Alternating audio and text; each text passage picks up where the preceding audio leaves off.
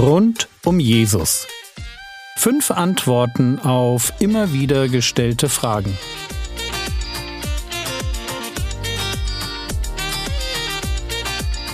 Theologie, die dich im Glauben wachsen lässt, nachfolge praktisch dein geistlicher Impuls für den Tag. Mein Name ist Jürgen Fischer und heute geht es um den Wahrheitsgehalt der Evangelien. Wenn man mit Menschen über Jesus redet, dann kommt ein Einwand gegen den Glauben eigentlich immer wieder. Der Einwand geht etwa so. Die Evangelien, also die Berichte über Jesus von Matthäus, Markus, Lukas und Johannes, die Evangelien sind nicht wahr. Sie sind erfunden. Es gibt vielleicht hier und da einen wahren Kern, aber im Wesentlichen sind sie eine Sammlung von Legenden über Jesus. Legenden, die sich die Christen Jahrzehnte nach den Ereignissen ausgedacht haben, um Jesus als Prediger und Wunderheiler interessanter zu machen. Es wird dann gerne gesagt, man muss sich das ein wenig wie bei Stille Post vorstellen. Christen erzählen anderen Christen über Jesus, die erzählen es weiter, aber halt nur fast richtig. Und so geht das über Jahrzehnte und schlussendlich schreibt einer alles auf. Und das, was hinten rauskommt, ist, das Evangelium.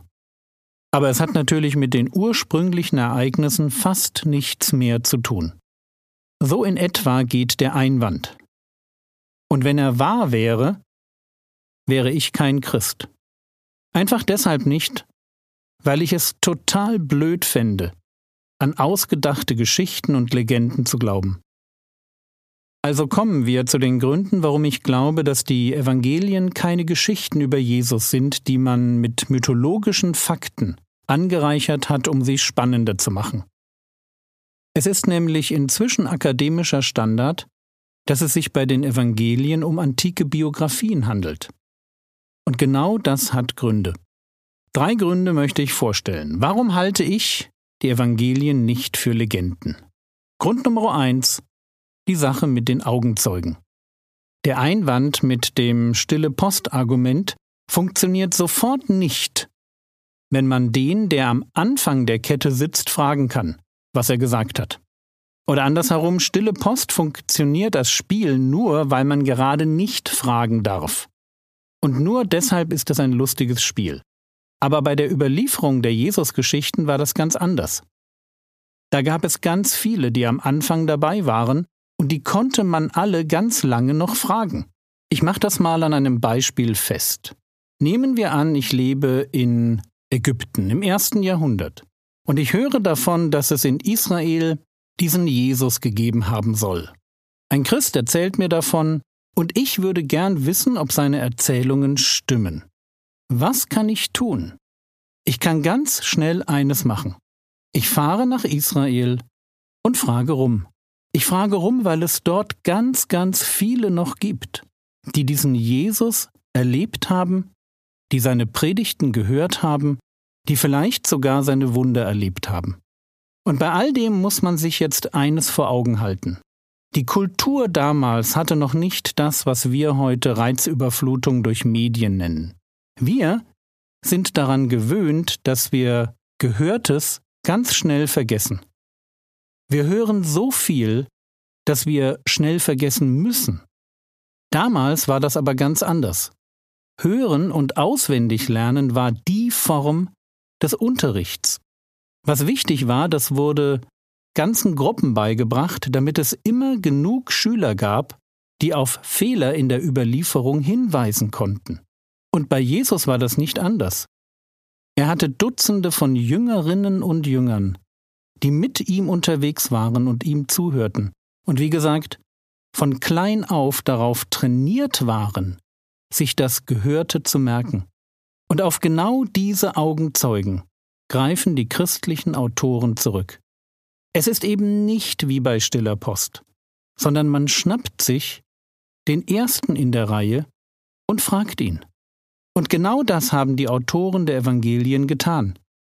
Entweder waren sie als Jünger Jesu selber dabei, sie waren diejenigen, die Jesus gehört hatten, live, wie Matthäus oder Johannes, oder sie waren ganz dicht dran, wie Markus als Mitarbeiter von Petrus, oder sie haben wie Lukas live vor Ort Augenzeugen befragt. Lukas, der Mitarbeiter des Apostels Paulus, gehört definitiv zu den besten Historikern der Antike. Und sein Evangelium, das Lukasevangelium, beginnt mit diesen Worten. Lukas 1, die Verse 1 bis 3. Schon viele haben versucht, diese Ereignisse zusammenhängend darzustellen, die Gott unter uns geschehen ließ und mit denen er seine Zusagen eingelöst hat. Diese Ereignisse sind uns überliefert in den Berichten der Augenzeugen. Habt ihr es Augenzeugen? Nochmal. Diese Ereignisse sind uns überliefert in den Berichten der Augenzeugen, die von Anfang an alles miterlebt hatten und die den Auftrag erhielten, die Botschaft Gottes weiterzugeben. So habe auch ich mich dazu entschlossen, all diesen Überlieferungen bis hin zu den ersten Anfängen sorgfältig nachzugehen. Schön, oder? Lukas kennt Augenzeugen und ihre Berichte und betont, dass er der ganzen Sache bis zu den ersten Anfängen auf den Grund gegangen ist. Also warum sind die Evangelien keine Legenden? Ganz einfach, weil es die Augenzeugen gibt. Grund Nummer zwei. Sie passen super in die Zeit. Wenn die Evangelien nicht Legenden sind, sondern historische Berichte, dann müssen sie die Zeit, in der sie spielen, ganz genau abbilden. Dann erwarte ich eine Vertrautheit mit der Geographie, der Kultur, den religiösen Gepflogenheiten bis hin zur statistischen Verteilung der Namen, die für diese Zeit typisch waren. Und all das finde ich bei den Evangelien. Und es geht noch weiter. Weil es historische Berichte sind, finde ich auch solche Sachen, die aus dem Rahmen fallen. Ich mache mal ein gutes Beispiel. Liest man die Berichte über die Auferstehung Jesu, dann spielen Frauen darin eine ganz große Rolle. Sie stehen unter dem Kreuz, sie wissen, wo das Grab Jesu ist, sie sind am Ostersonntag die Ersten am Grab, ihnen begegnet der auferstandene Jesus, und er schickt sie zu den Jüngern. Für uns ist daran wenig bis nichts Außergewöhnliches. Aber damals galt das Zeugnis einer Frau viel weniger als das eines Mannes. Wären die Evangelien keine historischen Berichte, sondern Legenden, etwas Erfundenes, um Glauben zu wecken, es wären Männer gewesen, die man als Zeugen angeführt hätte. Ein amerikanischer Autor hat es gut auf den Punkt gebracht, wenn er sagt, Zitat, es ist ein unmissverständlicher Hinweis auf den Wahrheitsgehalt des Berichtes, gemeint ist von der Auferstehung, dass Jesus in einer von Männern dominierten Kultur zuerst Frauen erschien. Genau so ist es. Also Grund Nummer zwei, die Evangelien passen genau in die Zeit, die sie beschreiben. Es sind historische Berichte, keine Legenden. Und Grund Nummer drei, es fehlen die Themen, die später in der Gemeinde wichtig wurden. Dieses Argument klingt vielleicht ein wenig merkwürdig. Aber was würde man denn erwarten, wenn sich eine Legende nach der anderen entwickelt? Dann wäre der Großteil der Evangelien einem Denken entsprungen lange nach Jesus. Und davon müsste man doch irgendetwas in den Evangelien wiederfinden. Was aber geschildert wird, das ist ein Jesus vor der Auferstehung.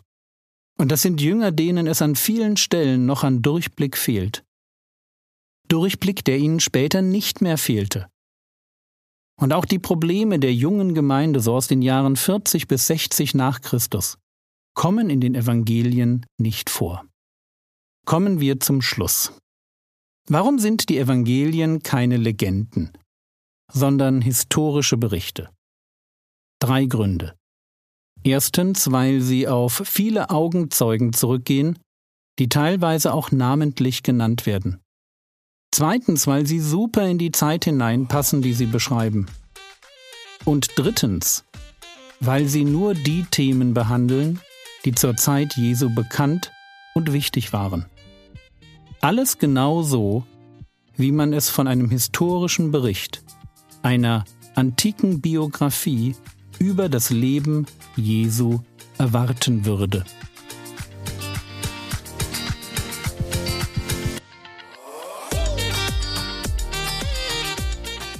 Was könntest du jetzt tun?